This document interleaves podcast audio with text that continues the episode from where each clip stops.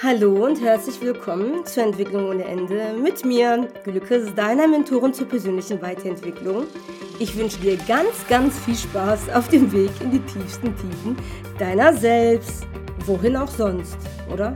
Also welcher Weg ist wichtiger und bedeutender und erfüllender als der Weg zu uns selbst, als der Weg in unsere eigenen Tiefen. Und deswegen wird es auch heute in die Tiefen gehen. Das Thema dieser Folge habe ich nicht alleine ausgesucht. Das haben wir gemeinsam über eine Umfrage auf Instagram entschieden. Und erstaunlich viele Menschen haben sich dieses Thema gewünscht. Was ein Wunder. Nee, kein Wunder. Also es ist eine, sage ich mal, sehr häufig vorkommende Störung. Ja, es geht ja um die Bindungsstörung. Und die Bindungsstörung tritt sehr, sehr häufig auf. Also das ist keine One-in-a-Million-Fall, ja? Und deswegen ist es, denke ich, auch sehr gut, dass wir heute darüber sprechen. Bevor ich gleich in das Thema einsteige, will ich einfach nur anmerken, dass es in der Zukunft noch einmal so eine Folge geben wird, nur mit einem Gast, also mit einer Person, die etwas spezialisierter vor allem auf diese Thematik ist, ja? Diese Folge aber ist wichtig, um überhaupt einen Zugang zu dieser Thematik zu bekommen. Und auch in dieser Folge wirst du dich ganz, ganz sicher selbst erkennen. Das zumindest ist meine Hoffnung. Also die Bindungsstörung. Generell kann ich zur Störung aus meiner Perspektive sagen, dass das Wort Störung oft so einen ja unschönen Beigeschmack in unserer Gesellschaft hat. Ja, es klingt wie verrückt sein, wie unfassbar krank sein. Dabei ist eine Störung einfach nur eine Störung. Und damit will ich gar nicht Störung kleinreden. Um Gottes Willen, auf gar keinen Fall. Ich will nur sagen, dass es keine Schublade ist. Also es ist nicht, du bist gestört, du bist nicht gestört. Du bist krank, du bist nicht krank. Wir haben keine zwei Schubladen, der eine ist gesund, der andere ist krank. Das ist eher wie so ein, wie ein Weg, wie eine Fläche, wie ein Raum. Ja, der Raum in einem Rahmen. Und der Rahmen ist Krankheit, Gesundheit. Wie ein Spektrum. Ja, und wir, wir sind auf einer, wir sind auf einer Linie und wir bewegen uns alle zwischen Anfang und Ende. Stell's dir so vor. Das bedeutet, wir sind alle mal etwas mehr gestört und etwas weniger gestört in unserem Leben. Und das verändert sich stetig. Immer mal wieder schwanken wir nach rechts, nach links, zwischen krank und gesund. Und eine Störung ist im Grunde eine Dysbalance. So sehe ich das. Ja, es ist einfach etwas nicht in einer Balance. Und das sage ich, weil ich weiß, dass dieses Wort Störung oft eben nicht so klingt, wie es ist. Sage ich jetzt einfach mal, ja. Und die Bindungsstörung ist eben ein, eine von vielen, vielen möglichen Störungen der menschlichen Spezies. Okay?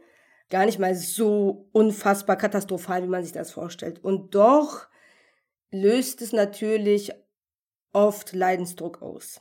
Denn die Bindungsstörung beeinflusst unsere Verbindung, ja? Und deswegen werde ich jetzt in dieser Folge erst einmal anfangen, ein Verständnis äh, für die Bedürfnis, für die Bedürfnisse herzustellen, ja? Darauf baut nämlich dann auch die Erfahrung auf. In der Kindheit hast du es kommen sehen, du hast es kommen sehen. Also wenn du öfter in diesen Podcast reinhörst, dann hast du es kommen gesehen, dass wir wieder in die Vergangenheit reisen werden. Aber wir machen ja gerne Zeitreisen, oder? Dafür habe ich ja diesen Podcast, damit wir eine Zeit reisen können. Im Anschluss werde ich dir dann verschiedene Bindungsstile vorstellen, und natürlich auch, ja, wie du dich selbst erkennen und ertappen kannst, was für einen Umgang du für dich vielleicht finden kannst. Das Ganze baut natürlich, wie oft auch, auf eine Bindungstheorie auf. Und diese Bindungstheorie wurde ent ja, entwickelt oder beinhaltet im Endeffekt ganz viele Erkenntnisse aus der Entwicklungspsychologie und der Bindungsforschung. Diese besagt eben, dass Menschen ein angeborenes Bedürfnis besitzen. Also angeborene Bedürfnisse besitzen. Das erste und das wichtigste jedenfalls nach dieser Bindungstheorie, das erste und wichtigste Bedürfnis eines Menschen ist das Bedürfnis nach Bindung. Es ist für uns Überleben. Das habe ich in ganz, ganz vielen Folgen hier schon gesagt. Gefühlt in jeder Folge sage ich das, dass es, ja, ums Überleben geht. Ich sage immer wieder evolutionär und ich sage immer wieder Menschsein und Spezies, weil das eben im Kern auf diese Dinge aufbaut. Bedeutet, wir haben nun mal ein angeborenes Bedürfnis nach Bindung. So, und das haben wir, um zu überleben. Und das ist unser erstes psychologisches Bedürfnis. Ja, wir haben vier psychologische Grundbedürfnisse, sagt man, Grundurbedürfnisse. Das erste ist das Bedürfnis nach Bindung. Das zweite, und das kommt, wenn man eine, ja, wenn man das Bedürfnis nach Bindung gestillt bekommt, kommt das Autonomie, das Kontrollbedürfnis, ja, der Wille nach Selbstbestimmung, der Wille überhaupt ein Selbst zu besitzen. Danach kommt der Selbstwert. Das ist auch ein Thema, das ich hier so oft in diesem Podcast schon besprochen habe. Selbstwert. Das Wort nutze ich auch immer wieder, weil es ein, ja, es ist ein Grundbedürfnis. Danach kommt Lustgewinn und Lustvermeidung, ja. Wir bleiben in dieser Folge eher in dem, in dem Bedürfnis der Bindung, der Autonomie, Kontrolle, Selbstbestimmung und Selbstwert. Selbstwert eher weniger, aber ich habe bereits eine Folge aufgenommen zum Thema Selbstwert, Selbstbewusstsein, Selbstvertrauen. Müsste eines der ersten Folgen gewesen sein. Also wenn du das noch nicht gehört hast, kannst du gerne auch das anhören. Zurück in deiner Vergangenheit, versuch dich etwas in diese Situation hineinzuversetzen, dich da so reinzufühlen. Ja, stell dir mal vor, du bist neu geboren. Stell dir einfach mal vor, du kommst aus dem Mutterleib deiner Mutter und da drin war es so schön warm und so war es in Fruchtwasser und es war so angenehm. Ja, du warst im Körper deiner Mama. Und plötzlich bist du auf dieser Welt. Also ich glaube, ich muss nicht erklären, wie schockierend das für ein Kind sein muss, oder? Man sagt ja auch oft, dass das erste Trauma unseres Lebens äh, das unser Geburtstrauma eigentlich ist. Aber lange Geschichte, dazu mal in etwas spirituelleren Folgen vielleicht mehr. Ja?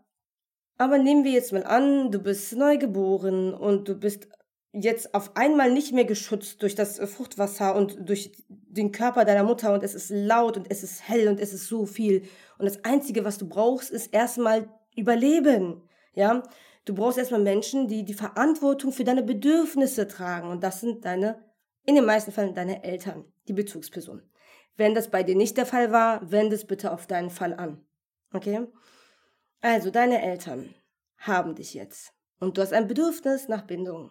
Bedeutet, du brauchst Nähe, du brauchst Liebe, du brauchst Wärme, du brauchst Menschen, die da sind. Du brauchst ein Urgefühl von Sicherheit. Und das entsteht, Urvertrauen auch, ja, das Wort kennst du vielleicht, in den ersten ein bis ja, drei Jahren deines Lebens. Es ist so wichtig, so, so wichtig, wie in diesen ersten Jahren mit deinem Bedürfnis umgegangen wird. Problem? Früher waren, sei es die Forschung, aber auch die Menschen an sich, noch nicht so weit wie heute. Damals wurde nach anderen Theorien, Überlegungen, Annahmen erzogen, großgezogen, als wir heute das tun oder tun sollten. Heutzutage weiß man zum Beispiel, dass man Babys nicht bis zu Tode schreien lassen sollte. Dass Kinder sich nicht allein in der Dunkelheit voller Angst daran gewöhnen müssen, einzuschlafen. Früher hat man das so gehandhabt. Heute weiß man, dass das langfristig wirklich massive Schäden hinterlassen kann, wenn ein Kind eben in den ersten ein bis drei Jahren nicht das Gefühl von Liebe und Nähe, von Wärme, von Sicherheit bekommt, wie es das braucht. Also wie schneller und zuverlässiger deine Eltern mit dir umgegangen sind, auf deine Bedürfnisse eingegangen sind, wie angemessener sie reagiert haben. Und das bedeutet, dass sie eben da waren, wenn du sie gebraucht hast. Dass, dass du immer das Gefühl hattest, ich, ah, hier ist jemand, oh, ich bin nicht allein, ah, ich überlebe. Darum geht es ja im Grunde, ja? Nur damit wir diese Verbindung nicht verlieren. Es ist ja immer die Bestätigung, oh, alles gut, alles gut, ich bin nicht alleine, ich werde nicht sterben. Oh, alles gut, ich kriege Essen. Oh, alles gut, jemand nimmt mich in den Arm. So, das ist das als Baby. Und wie schneller und, wie gesagt, angemessener deine Eltern auf deine Bedürfnisse eingegangen sind, vor allem in den ersten Jahren deines Lebens, desto sicherer und desto ausgeprägter ist dein Urvertrauen. So viel dazu. Das wäre also der optimale Fall. Wenn das so gegeben gewesen wäre, dann wäre dieser Mensch höchstwahrscheinlich ein sicherer Bindungstyp, ja, der wäre also sicher gebunden. Bedeutet, es gibt wohl verschiedene Arten, gebunden zu sein. Um ehrlich zu sein, vier. Bevor ich dazu komme, will ich natürlich vorweg erwähnen, auch die Erlebnisse und Erfahrungen im Laufe unseres Lebens, ja, die wir auch als Erwachsene machen, spielen natürlich eine Rolle. Und doch gehe ich oft von der Kindheit aus, weil es eben die prägnantesten, die tiefsten, die frühesten Erfahrungen unseres Lebens sind. Das ist, stellen wir uns vor, das ist wie ein, ich sag ja mal, der Verstand ist wie eine Festplatte. Der tut vor allem eins, speichern, ja. Und das ist die erste Speicherung. Und auf diese Speicherung bauen alle anderen Informationen, kommen erst dann rein. Ich hoffe, das macht Sinn. Also da ist schon ein System ganz früh in deinem Kopf und der Rest wird auf dieses System draufgespielt. Also das, dieses Ursystem ist so relevant, weil es eben alles andere beeinflusst. Zurück zu den Stilen. Es gibt vier Bindungsstile. Nur damit du es auch mal gehört hast, ja, die wurden entdeckt durch ein Experiment. Um genau zu sein, ein Verhaltensexperiment. Dieses wurde mit Kindern durchgeführt. Ja, ich möchte jetzt nicht zu tief in die Materie, aber wenn du dich wirklich äh, fachlich dafür interessierst, erkundige ich gerne. Es ist unfassbar interessant. Ich liebe sowieso immer in sämtlichen Spektren abzutauchen, mich zu verlieren und äh, nie wieder rauszukommen, gefühlt, ja. Aber ich möchte diese Folge eben nicht unendlich lang haben und ich möchte den größten Mehrwert für dich rausholen, für deine persönliche Entwicklung. Und dafür musst du vielleicht nicht immer, ich sag's immer wieder, alles ganz detailliert, genau, ja, Zahlen, Fakten, Daten wissen. Aber damit du das gehört hast, es gibt oder gab so ein Experiment und da haben sich vier Bindungsstile herauskristallisiert. Und diese vier Bindungsstile waren einmal der sicher gebundene oder ist der sicher gebundene, der unsicher ambivalente, also wechselhaft, der unsicher vermeidende und der desorganisierte. Ich werde jetzt nicht mehr so groß ja, auf das Kindliche eingehen. Ich denke, das ist jetzt so genug Wissen, um so eine leise Vorahnung zu haben, auch für werdende Eltern vielleicht sich so ein bisschen Gedanken darüber zu machen, okay, die ersten Jahre sind wichtig, das spielt eine riesige Rolle in dem Leben meines Kindes, für seine romantischen Beziehungen, partnerschaftlichen, freundschaftlichen Beziehungen irgendwann, ja.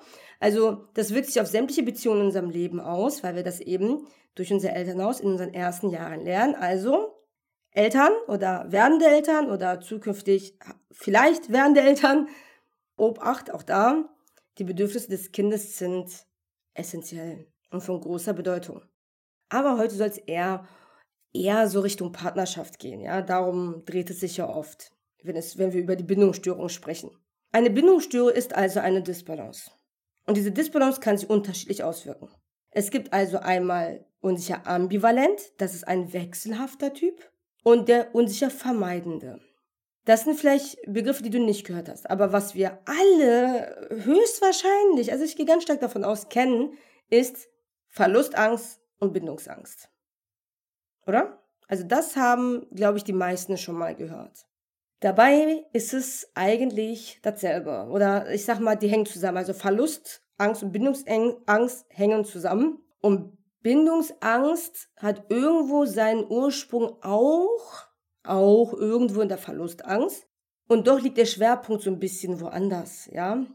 Ein sicher gebundener Typ. Wie ist der? Ja, wenn du sicher gebunden bist, dann bist du sicher verankert in dir. Du hast ein stabiles Selbstwertgefühl und du hast ein, ja, ein gut ausgeprägtes Urvertrauen und du hast eine sehr, sehr gute Balance zwischen Nähe und Abstand. Ja, Verbindung und Trennung, sage ich jetzt einfach mal. Du bist überzeugt, liebenswert zu sein, also du bist sicher in dieser Annahme, dass du liebenswert bist. Du erlaubst dir Fehler, du bist nicht, nicht überangepasst, du bist auch nicht kompromissscheu. Ja, also du bist nicht irgendwo in den Extremen, ja, zu viel Anpassung, zu wenig Anpassung. Du bist gut ausbalanciert, so in der Mitte, sag ich mal, ja, relativ. Gibt ja nie so eine perfekte Mitte, aber das ist ein relativ gesunder, sicherer Bindungstyp, Bindungsstil. Und wenn sich zwei sichere finden, dann ist das eigentlich ein, ja, eine harmonische Beziehung, die einfach ich will nicht einfach sagen, aber schon, ja, in den meisten Fällen einfacher läuft. Denn schwieriger wird es oft, wenn es jetzt um die eher unsicheren geht. Die unsicheren Bindungstypen haben, ich wirf das erstmal zusammen, ja, also die unsicheren Bindungstypen im Gegensatz zum sicheren Bindungstyp haben Gemeinsam, dass sie eben verunsichernde Erfahrungen in ihrer Kindheit gemacht haben, ja.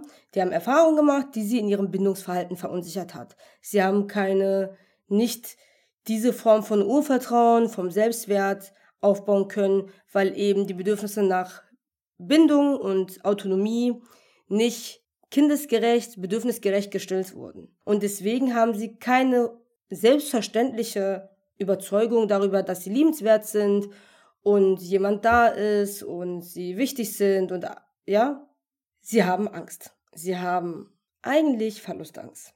Im Kern haben beide Angst, keine Bindung zu haben und keine Bindung bedeutet eben evolutionär Tod. Nur gibt es eben den einmal den vermeidenden Bindungstypen, ja, der eher vermeidet, in der Beziehung zu sein. Das heißt nicht, dass der in keine Beziehung geht. Der geht auch in Beziehung. Manche ja, manche nein, kommt auf an. Aber der ist vermeidend vom Stil, vom Muster, vom Verhaltensmuster. Und der andere ist eher, ja, anhänglich. Kann man anhänglich sagen, aber eher so haltend, klammernd.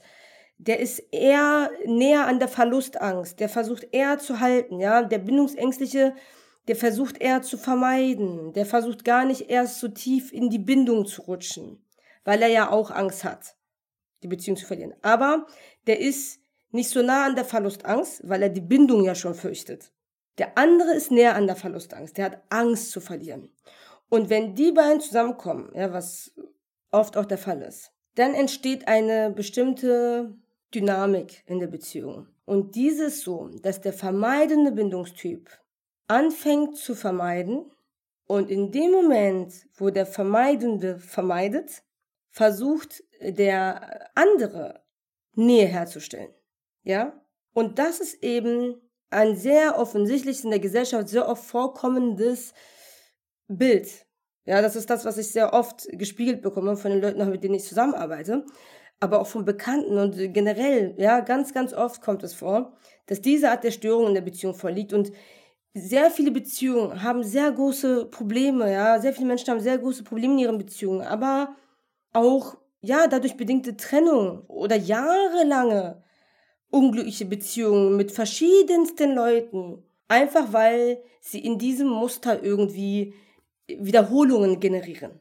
Das heißt, sie schaffen keine korrigierenden Erfahrungen, sie generieren immer wieder die erlernte Erfahrung aus der Vergangenheit. Hier tritt die selbstbewahrheitende Prophezeiung ein. Ich werde das jetzt mal versuchen ganz kurz zu erklären und das auch nicht zu sehr auszuholen. Wäre aber auch eine einzelne Podcast-Folge wert, muss ich ehrlich sagen. Die selbstbewahrheitende Prophezeiung ist ungefähr so. Wir wollen nichts Neues erleben, also wir sollten es schon wollen, aber unser Verstand, der will das nicht. Unser Verstand, der, der möchte eigentlich alles genauso behalten, wie es ist. Es soll alles bleiben, wie es ist. Ja, und der weiß ja sowieso genug. Der hat ja auch schon mal was erlebt. Deswegen weiß er ja auch, was passieren wird dieses Mal. Ja, weil wir sind wie vor 100 Jahren oder wie vor 20 Jahren eben in deiner Kindheit, so zumindest die Mechanismen hier oben in deinem Köpfchen, ja? Bedeutet, du hast als unsicherer Bindungstyp, ja, egal ob jetzt vermeidend oder ambivalent, wie auch immer, erstmal nur die unsicheren Typen generell, die ängstlichen Typen. Du hast in deiner Vergangenheit einfach gelernt, dass Beziehung nicht unbedingt sicher ist, dass nicht immer jemand für dich da ist, dass sich nicht unbedingt gekümmert wird, dass du nicht immer wichtig bist oder unwichtig bist, bis hin zu, dass Bindung gefährlich ist. Und wenn du diese Dinge gelernt hast, und das heißt nicht, dass du unbedingt, äh, ja, ganz ehrlich ausgedrückt, geschlagen wurdest. Nein, nein. Es reicht schon aus, dass du zu früh zu viel Verantwortung aufnehmen musstest. Das reicht schon aus, um dir das Gefühl zu geben, ah, um mich wird sich nicht gekümmert. Ich muss mich kümmern. Das reicht schon aus. Oder auch, dass deine Eltern dir das vorleben in ihrer Partnerschaft, reicht schon aus. Aber bei den unsicheren Typen ist eben die Prophezeiung, ja, die sie sich immer wieder von neu bilden, ich werde ohnehin nicht geliebt, denn ich bin des Liebens nicht wert. Und daran erkennen wir auch, es fehlt Selbstwert. Ja, da wurde ein psychologisches Grundbedürfnis nicht richtig stabil, sage ich mal, gebildet.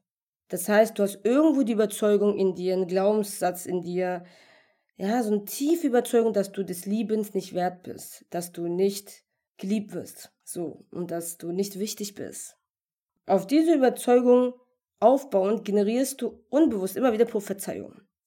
Bedeutet so viel wie, du gehst schon davon aus, dass diese Beziehung auch nicht funktionieren wird. Beispiel, ja, ich werde jetzt Beispiele liefern, weil ich kann halt leider nicht helfen, wer das gerade hört. Ich würde gerne dir persönlich helfen, geht aber auch nur, wenn du mich buchst. Und so wird das halt nichts. Aber Beispiel, du gehst ohnehin davon aus, dass du verlassen wirst. Und dann verhältst du dich unbewusst schon so, dass du im Endeffekt verlassen wirst.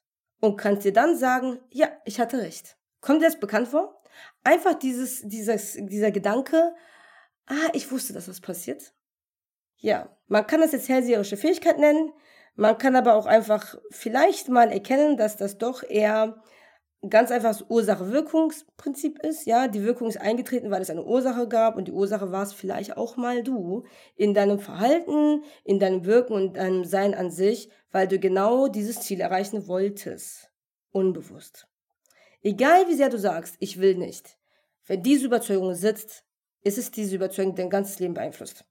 Deswegen sind Glaubenssätze auch so, ja, auch Selbstwert und all diese Themen. Das ist jedes, alles, was ich hier eigentlich sage.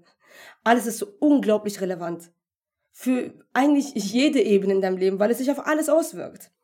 Ja, also egal an welcher Stellschraube du drehen kannst. Fang an zu drehen. Jede Besserung ist eine Besserung für das ganze System. Und so musst du dir das vorstellen, für dein ganzes System.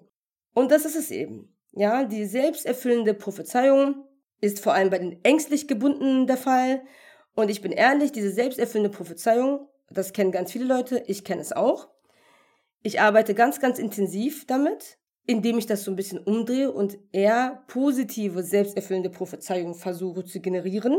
Im besten Fall versuche ich überhaupt nichts zu prophezeien. Ja, also im besten Fall ist man so bewusst, dass man allgegenwärtig ist und überhaupt keine Annahmen kreiert, aber dann würde der Verstand nicht mehr funktionieren. Das gibt es nicht. Doch das ist es eben. Man kann die selbsterfüllende Prophezeiung auch für sich nutzen, denn die ist nicht schlecht.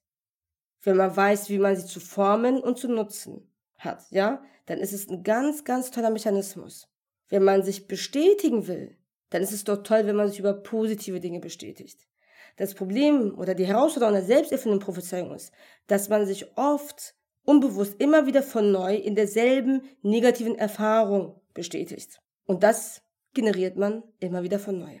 Das heißt, wenn du ängstlich gebundener Typ oder Stil, Bindungsstil bist, dann kann das so aussehen. Und jetzt ist die Frage, geht es um dich, geht es um deinen Partner? Im besten Fall denkst du erstmal über dich nach, denn wir ändern ja immer uns, andere können wir sehr schwer verändern. Eigentlich nicht. Das müssen sie erstmal selber wollen und sie sind selbstverantwortlich für sich. Da fangen wir an. Die bindungsängstlichen Typen sind ja eher die Vermeidenden. Das heißt nicht, dass sie in keine Beziehung gehen. Das bedeutet, dass sie die Dynamik eher vermeidend gestalten. Also sie brauchen Abstand. Sehr viel Abstand, weil sie sich sehr schnell in ihrer Autonomie angegriffen fühlen.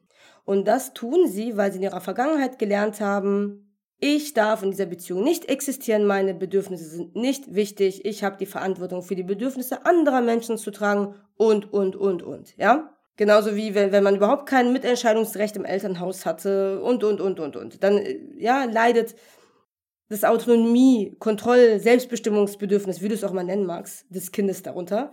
Und das ist eben das, was passiert. Du fühlst dich sehr schnell in deinem Autonomiebedürfnis angegriffen und versuchst unbewusst, instinktiv Autonomie herzustellen. Du versuchst Abstand zu generieren, weil dir die Nähe bedrohlich erscheint. Und das sind wirklich nicht bewusste Prozesse. Bedeutet, es ist wichtig, dass du achtsam bist. Und dann fängst du an zu vermeiden. Oft sind das ganz, ganz unterschwellige Verhaltenszüge, ja? Dass du das selber gar nicht wahrnimmst. Doch dein Gegenüber, der nimmt immer mehr wahr, der ist dann meistens in dem Fall auch verlustängstlich, ja. Also der ist der Verlustangst näher als du. Du bist der Bindungsangst näher, weil du willst gar nicht erst richtig in eine Bindung gehen und versuchst das so ein bisschen immer so auf Abstand zu halten und nie all in zu gehen, ja, nie ganz committed zu sein, immer so, hm, ja, ich bin zwar mit dir zusammen mäßig, aber ja, aber eigentlich habe ich ihn ja gar nicht richtig an mich rangelassen. Diese Art von Menschen. Ja, vielleicht siehst du dich wieder. Ist in Ordnung, gehört dazu. Wir sind alle Menschen. mm, gehört dazu, ja. Erstmal annehmen. Wenn wir schaffen, Dinge anzunehmen, dann können wir sie auch verändern. Und der andere ist eher so, oh, ich muss krampfhaft versuchen, diese Person jetzt zu halten. Und das ist die Dynamik, die entsteht. Es entsteht also ein, eine Jagd kann man sagen. Also ein Wett Wettlauf, wie ein Wettlauf kann man sich das vorstellen. Der eine versucht zu flüchten, desto mehr will der andere hinterher, desto mehr will aber der andere wieder flüchten. Und das generiert halt so einen Kreis, aus dem man selten von selbst einfach mal so rauskommt. Oder aber es ist eben ambivalent, das heißt, mal ist der eine vermeidend, mal ist der andere vermeidend und man wechselt immer wieder diese Stellung. Also mal brauchst du ein bisschen mehr Abstand und das ist dir alles ein bisschen zu eng und zu viel. Und der andere will klammern und dann gibt es wieder Zeiten, wo dein Gegenüber sagt, boah, jetzt ist mir das hier aber zu viel, aber du fängst an zu klammern. Ja, und hier geht es wirklich um nicht minimale Sachen. Hier geht es wirklich um Dinge, die man als Bindungsstörung ansehen kann. Aber das ist halt wieder auch kein Schubladending, ne? Hatte ich am Anfang gesagt. Also wir sind irgendwo auf dieser Ebene, ja, manche tendieren etwas mehr zur Bindungsangst, manche etwas weniger und doch merkt man den Mechanismus aber vielleicht nicht so häufig, vielleicht auch nicht so stark ausgeprägt. Das muss jetzt jeder für sich selbst entscheiden. Deswegen ist eben auch in Bezug auf diese Themen eine 1 zu 1 Arbeit so wertvoll, weil du merkst, während du mir zuhörst, wie schwierig das für mich ist, so viele Menschentypen oder Art und Weisen und Situationen mit einzubeziehen, damit ich dich als Hörer kriege oder damit ich dem ermöglichen kann, dich zu finden oder den Mechanismus in dir zu, das ist nicht so einfach. Also Verhaltensmuster sind wirklich nicht einfach alleine vor allem zu kriegen. Sonst würden wir sie nicht über Jahrzehnte hinweg über Generationen weitergeben, ja? Das ist transgenerational, naja, das geht wieder zu weit. Aber so, so werden ja auch traumatische Erlebnisse weitergegeben. Das ist diese Weitergabe. Und doch kann man bestimmte Dinge festhalten. Also Menschen, die Beziehungen vermeiden. Also Beispiel. Nie ist dir jemand gut genug. Das kann auch vermeidender Bindungstyp sein. Nie ist dir jemand gut genug und du findest einfach nicht den passenden Partner. Und egal mit wem du dich triffst, du hast immer einen Grund, warum es nicht passt. Hm, kommt dir vielleicht auch bekannt vor. Vielleicht von dir, vielleicht von einer Bekannten, von einem Kumpel, von sonst was. Ja? Niemand ist gut genug und keiner ist deiner würdig und oh, es ist immer noch nicht der richtige Partner da. Ja, vielleicht. Aber vielleicht bist du auch einfach unsicher vermeidend. Vielleicht glaubst du nicht wirklich liebenswert zu sein. Und um diese Erfahrung nicht machen zu müssen, vermeidest du gleich die ganze Beziehung. Gibt es auch. Das ist auch eine Art, ja, der Vermeidung. Aber wie gesagt, es ist auch eine Art der Vermeidung, innerhalb der Beziehung Distanz zu schaffen. Und das kann auch passieren, egal ob du 100 Jahre verheiratet bist oder nicht. Das spielt gar keine Rolle. Manchmal erhalten Beziehungen sich 30 Jahre lang so. Und es gibt immer wieder diese, ja, dieses gestörte Verhältnis zueinander, weil keiner von beiden sich darüber bewusst wird. Denn Minimum einer, Minimum einer sollte schon feststellen, damit sich daran was verändert. Der vermeidende Bindungstyp, ja, der ablehnende, der tut das manchmal durch Ignoranz. Ja, er ist ein bisschen kälter, ist ein bisschen ignoranter, ist so ein bisschen desinteressierter, abwesender. Das sind auch alles so Anzeichen. Wenn die regelmäßig auffällig auftreten, dann ist das eine Vermeidungsstrategie. Oder könnte sein. Wir lassen mal alles offen, muss nicht, kann sein. Und dafür muss es gar keinen Grund geben. Also so einen Grund zu suchen, oh, warum ist mein Partner gerade vermeidend? Schwierig. Das sind nicht so ersichtliche Gründe. Ja, das ist einfach nur, ja, wie gesagt, diese Person fühlt sich in seiner Autonomie ohnehin unsicher.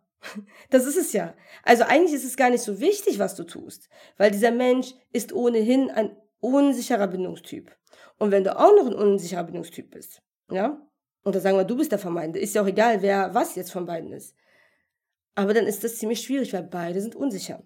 Der Verlustängstliche und wieder zum zehnten Mal jetzt wiederholt, beide haben im Grunde Verlustangst. Es wirkt sich nur so ein bisschen anders aus. Der, der der Verlustangst näher ist, das ist, das ist so der Typ Mensch, der bindungsabhängig ist. Kann man das sagen? Na, kann man schon. Also, der ist so ein bisschen zu sehr gebunden. Der verliert sich selbst. Der verliert sich selbst und der, der hat überhaupt keine eigenen Bedürfnisse mehr, weil er eigentlich die Bedürfnisse seines Gegenübers übernimmt. Und wenn man den jetzt fragen würde, sagen wir mal Beispiel, du bist der Bindungsabhängige, dann bist du die Person, die sich immer Gedanken macht, was du jetzt machen kannst, damit es dem anderen gut geht. Und zuerst soll es dem anderen gut gehen, dann erlaubst du dir, dass es dir gut geht. Und ja, du bist die ganze Zeit dabei, dich eigentlich anzupassen und zu gucken, wie du das Ganze harmonisch gestalten kannst. Denn ist das erste Problem, du hast unfassbare Angst davor, wenn du etwas Abstand hast. Bedeutet, wenn dein Partner mal eine Reise machen möchte oder wirklich mal ein bisschen Zeit für sich braucht, das gibt's ja auch mal, ne? das ist ja nicht alles immer nur Bindungsstörung. Manchmal wollen Menschen auch einfach mal alleine sein. Manchmal wollen Menschen auch mal was anderes machen, mit anderen Leuten sein. Und das sind ganz, ganz normale Dinge. Das kann aber bei einer bindungsabhängigen Person, also bei einer Person, die der Verlustangst sehr nah ist, äh, oder sehr viel Angst ja, hat, schon unglaublich viel beeinflussen oder unglaublich viel in diesem Menschen auslösen. Denn du glaubst, die Person zu verlieren. Bedeutet, du glaubst zu sterben. Das ist ja im Endeffekt. Es geht dir ums Überleben und das Gefühl von Verbindung gibt dir das Gefühl von Überleben. Aber deine Bindungsabhängigkeit führt vielleicht dazu, dass dein Partner eben noch vermeidender wird. Das ist für mich echt nicht einfach zu erklären. Ich bin ehrlich, es kann sich halt auf sehr viele unterschiedliche Art und Weisen auswirken. Es kann auch sein, dass du vermeidest, ja, indem du einen Grund kreierst. Siehst, also es ist wirklich komplex zu erklären. Also es kann auch natürlich sein, dass du beispielsweise irgendwie eine Ablehnung spürst und das Gefühl hast, so unbewusst Distanz zu erzeugen, aber der Rational Mind, ja, rational, gibt es für dich keinen Grund dafür. Und weil du schon ein bisschen bewusster bist, hinterfragst du dich, denkst dich so, hä, der hat doch gar nichts gemacht oder die hat doch gar nichts gemacht, ist doch alles gut, warum bin ich gerade so? Und dann suchst du dir vielleicht, ja, irgendwo ein Haar in der Suppe, wo überhaupt kein Haar vielleicht drin war sogar, um dir selbst das Gefühl, was du hast, zu erklären. Weil du nämlich deinem Gefühl nicht vertraust. Und genauso kann es auch sein, dass du als verlustängstliche Person, Beispiel, glaubst, dass dein Partner jeden Moment, wenn er die Wohnung verlässt, sterben könnte. Die ständige Angst davor, dass er vielleicht einen Autounfall haben könnte. Ja, das gibt es. Kann jetzt sein, dass du dir denkst, äh, was ist das? Das gibt's. Ja, das gibt es. Es gibt ganz, ganz viele Leute, die wirklich sehr viel Angst haben, wenn ihre Partner im Auto sitzen und alleine irgendwo hinfahren. Und damit meine ich nicht wegfahren, sondern zur Arbeit fahren. Ganz normale. Das ist auch eine Form, wie sich Verlustangst äußern kann. Aber auch Fremdgehen. Die ständige Angst davor, dass der Partner fremdgehen könnte kann auch aus der Verlustangst rühren, ja. Es kann natürlich auch alles auch andere Hintergründe haben, aber es ist irgendwo immer auch in der Verlustangst begründet. Es wirkt sich eben bei jedem einfach nur anders aus. Der eine hat so sehr Verlustangst, dass er zusätzlich noch Bindungsangst entwickelt, ja. Und diese Bindungsangst sich versucht zu rechtfertigen, ja, diese, diese Ablehnung oder diese, diese, diesen Abstand, den er generiert, sich zu rechtfertigen, indem er auf einmal Fehler oder Probleme sieht und den Gegen vielleicht das Gegenüber ab anfängt abzuwerten. Wie gesagt, ein Haar in der Suppe findet oder eben ein Haar erfindet, erfindet, ja. Und der andere wiederum hat so viel Verlustangst, dass er Angst hat, dass der Partner geschlagen wird, äh, entführt, stirbt, Autounfall. Ja, weiß ich nicht. Wie gesagt, Fremdgehen und, und, und. Es gibt ganz, ganz viele Beispiele. Aber es ist eben gar nicht mal so einfach, das hier so zu erklären. Und ja, ich habe mir wirklich sehr viel Mühe gegeben, um das Ganze so sortiert und so verständlich und so auch alltäglich wie möglich rüberzubringen und dir so viele Hilfestellungen wie möglich zu geben, damit du eben mit dem, was du jetzt hast, ja, und vielleicht mit dem, was du auch an dir schon festgestellt hattest früher, ja, man reflektiert sich ja mal im Leben, mal mehr, mal weniger. Oder man kriegt ja auch mal was gesagt von anderen Leuten, dass andere Leute auch mal sagen, ja, bist ja eh ein bisschen so der kalte Typ zum Beispiel oder so, der ablehnende Typ oder der, der Klammeraffe oder so, ja. Und wenn du das alles zusammenbringst, kann es sein, dass dir diese Folge vielleicht schon wirklich geholfen hat. Um dir vielleicht noch ein Beispiel von mir zu geben, ja, ich öffne hier gerne den Raum zur Selbsterkenntnis, indem ich auch meine eigene Erkenntnisse hier teile. Ich bin der wenn ich mich entscheiden müsste, der wahrscheinlich unsicher ambivalente.